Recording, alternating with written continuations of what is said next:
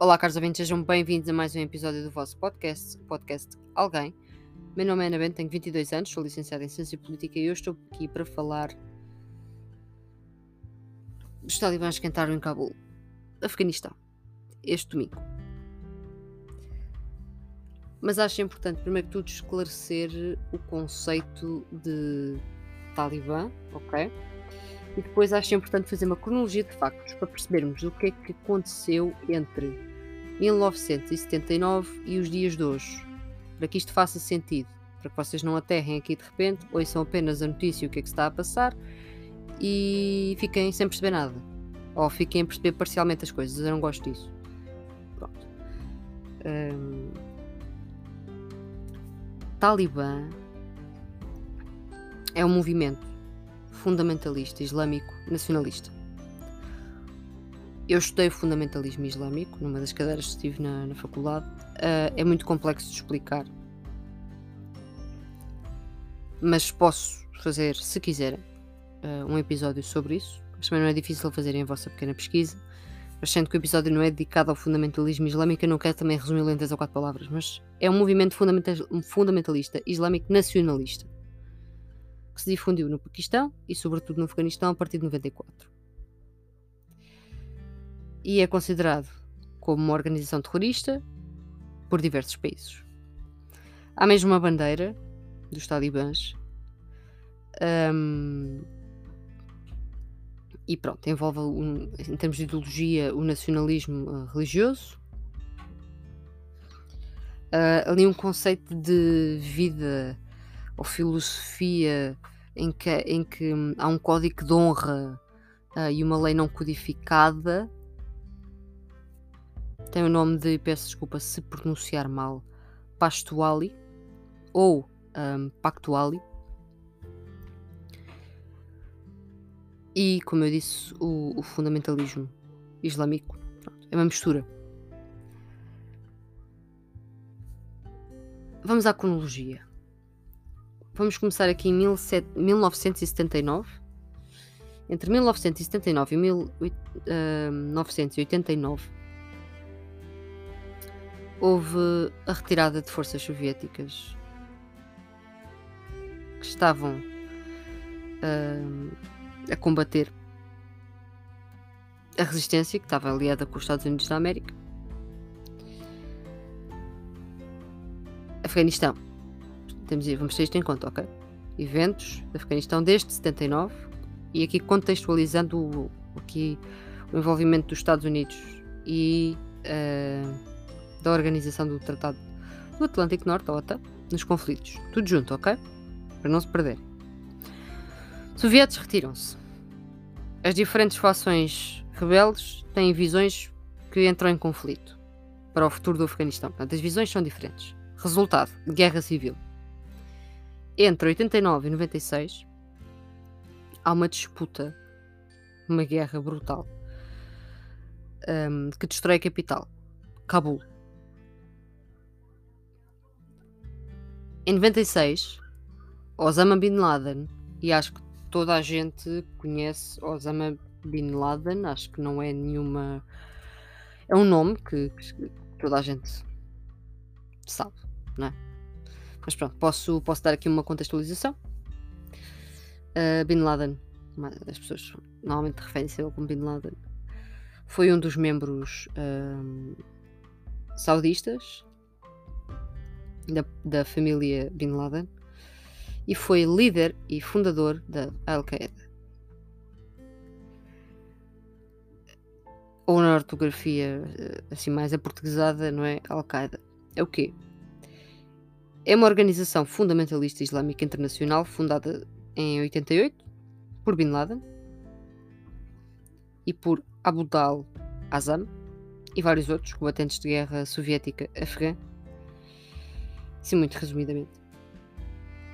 É uma organização terrorista à qual são atribuídos vários atentados, de entre eles o 11 de setembro de 2001.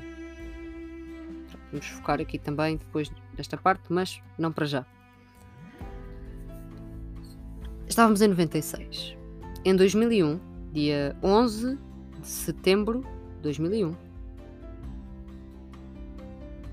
Bin Laden e a sua rede atacam o World Trade Center em Nova York e o Pentágono em Washington. Morreram quase 3 mil pessoas. No dia seguinte, dia 12 de 9 de 2001, pela primeira vez na sua história, a OTAN invoca o artigo 5 cláusula de defesa mútua, segundo a qual o ataque a um aliado é considerada contra toda a aliança. Mês seguinte, também 2001, dia 7 de outubro, George W. Bush, presidente, o então presidente na altura dos Estados Unidos da América, anunciava a ofensiva contra o Afeganistão sob liderança americana. A ação resultou na, na queda do, dos talibã e a posse de Hamid Karzai como presidente afegão. Em 2003, tropas americanas marcham sobre o Iraque e iniciam uma outra longa mobilização militar no país, paralela à do Afeganistão. Por volta de 2006, Bin Laden vai para o Paquistão, segundo dados que foram transmitidos cá para fora pelos Estados Unidos da América. Dia 2 de 5 de 2011, Barack Obama, então presidente americano, anuncia a morte de Bin Laden. Um, há, há, muitas teorias da conspiração em como Bin Laden está vivo, mas também não vou entrar aqui nisso, senão não saímos daqui. Podia fazer um vídeo só sobre isso, sobre as teorias da conspiração que existem. Que dizem que, sim senhora, o homem está vivo. Pronto. Mas, supostamente, Barack Obama, dia 2 de 5 de 2011, anunciou a morte de Bin Laden. Em 2018, em julho, já com Donald Trump, os Estados Unidos entram em negociação com os talibã, sem envolver o governo afegão eleito ou os parceiros da OTAN. 2020, em fevereiro, ambas as partes assinam o Acordo de Doha. Os talibãs declaram-se vencedores da guerra contra a OTAN. As tropas internacionais concordam em retirar-se do Afeganistão setembro de 2020. Há conversações de paz internas do Afeganistão, mas estagnou. Portanto, não teve grande resultado.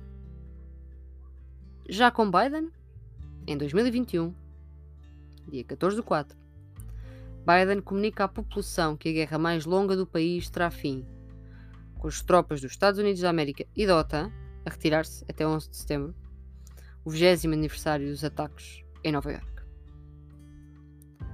Dia 2 de 7 de 2021, tropas americanas partiram da base aérea de Bagram, ponto focal, assim, fulcral, desculpem, eh, da guerra, e entregam a base ao governo afegão.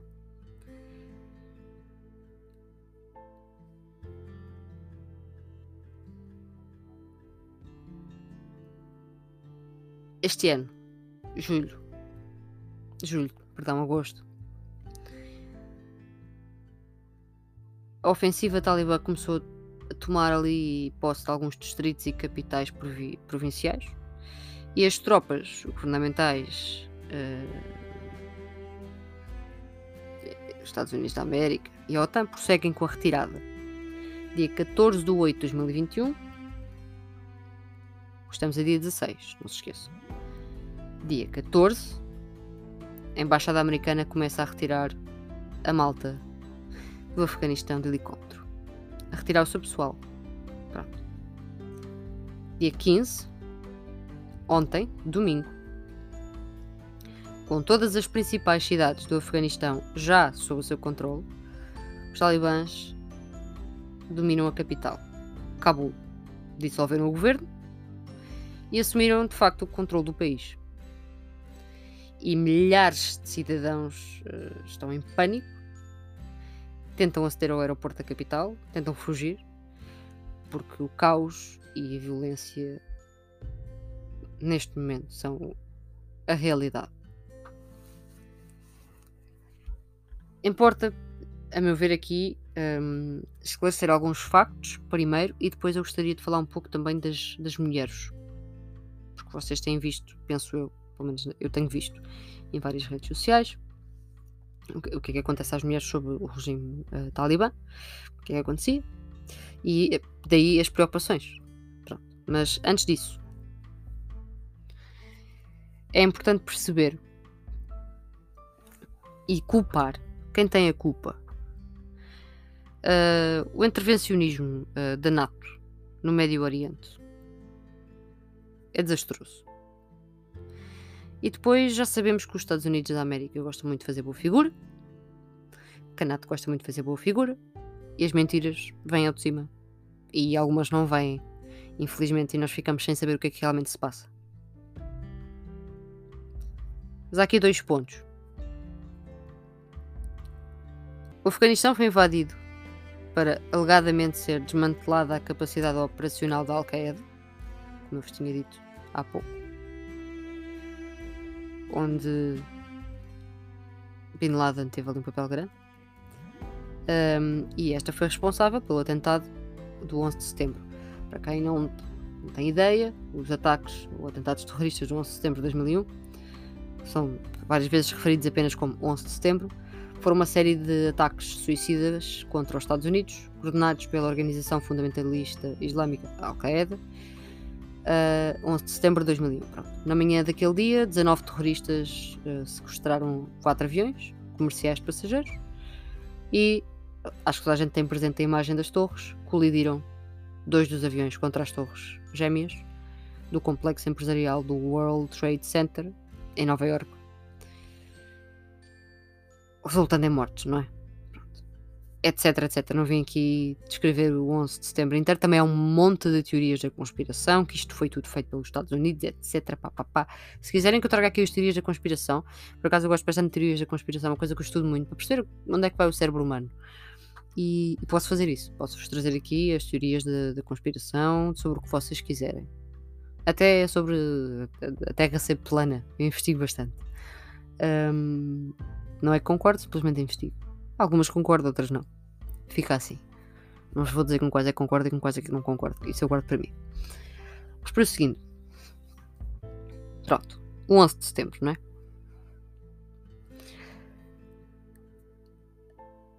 Dos 19 operacionais do 11 de setembro, 15 eram sauditas, 2 um tuzeu, um egípcio e um libanês. O Pentágono e a NATO apressaram-se a meter os focos de luz no Afeganistão e a tentar eh, desviá-los a todo custo do envolvimento saudita. E agora? Acho que há algumas semelhanças, não é? Um... Uma viúva, eu vi isto no Twitter, de Fábio Figueiredo, tweetou. Uh, uma viúva, e, e, tem um artigo. Foi aqui, é aqui que me estou a basear nisto que vou dizer agora uma viúva do 11 de setembro, uh, publicou há três dias uma carta aberta no US Today em que exige a Joe Biden, atual presidente dos Estados Unidos da América, que cumpra a sua promessa e obriga o Reino Saudita a reconhecer finalmente o seu papel nos atentados.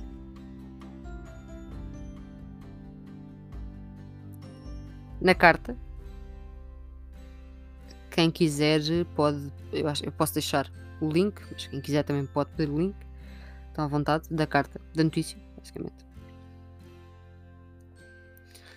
Uh, na carta, a mulher que perdeu o marido uh, no atentado às Torres Gêmeas recorda que a CIA e o FBI já tinham admitido publicamente que a Al-Qaeda estava infiltrada na casa de Saud e que esta apoiou e financiou envolvidos nos atentados.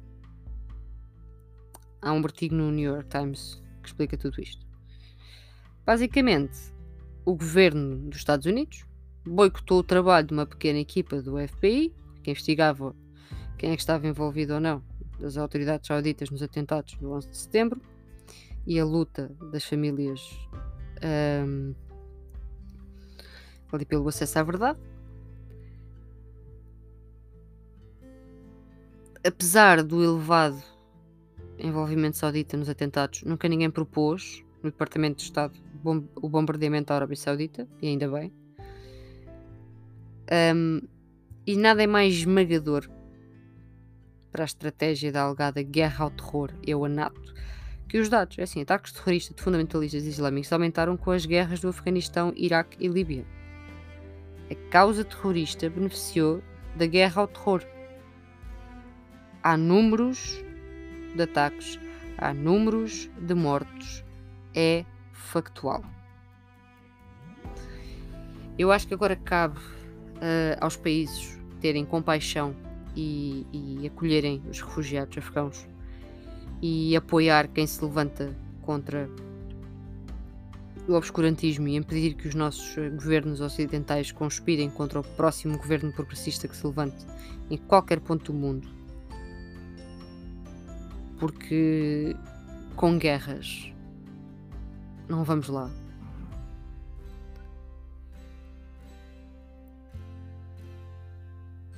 E eu acho que também há aqui outra coisa, também mencionada por Fábio Figueiredo, deputado do Bloco de Esquerda. A principal, vou citar Fábio, a principal ameaça terrorista na Europa não é islâmica, é mesmo a extrema-direita violenta.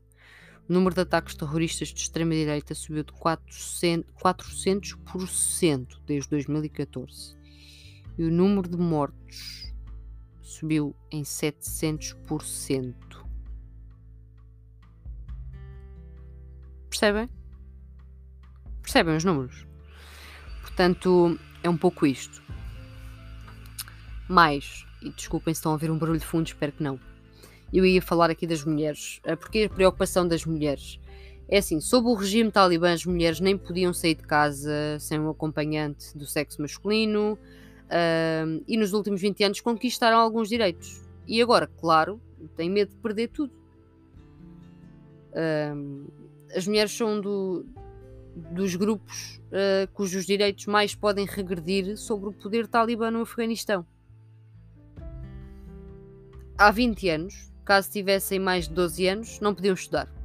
O emprego era proibido ou limitado à segregação por género. E as mulheres não podiam surgir em público sem estarem cobertas da cabeça aos pés, com a burca, e acompanhadas por uma pessoa do sexo masculino.